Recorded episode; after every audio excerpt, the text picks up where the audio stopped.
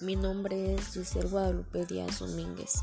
El tema evaluación e intervención educativa. Evaluación de los trastornos del lenguaje escrito. Pruebas generales de lectoescritura. Las pruebas existentes en el mercado son de escasa utilidad al no poder apoyarse en un claro de lectura. No obstante, nos pueden servir para realizar una primera aproximación al principio. Posteriormente, pasar a determinar con mayor precisión qué, mecanismos no funcionan adecuadamente. Evaluación de los procesos perceptivos visuales. Los déficits de los procesos perceptivos originan un porcentaje mínimo de alumnos con problemas de lectura.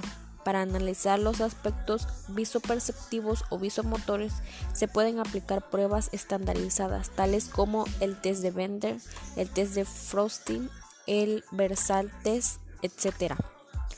Para la evaluación de los procesos de reconocimiento de palabras, los déficits en el reconocimiento de palabras a través de la ruta no léxica se pueden detectar a través de la lectura pseudo palabras, que es la tarea por excelencia se tendrá en cuenta en el que esté presentados todos los grafemas, así como controlar otras variables como la longitud y la situación de los grafemas dentro de las palabras. Intervención en casos de trastornos del lenguaje escrito.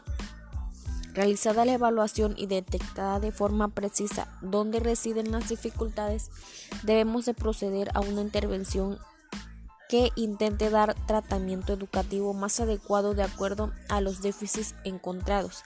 Es muy difícil que existan sujetos con el mismo tipo de alteraciones de la misma forma que no existen programas de tratamientos que sean válidos para varios sujetos.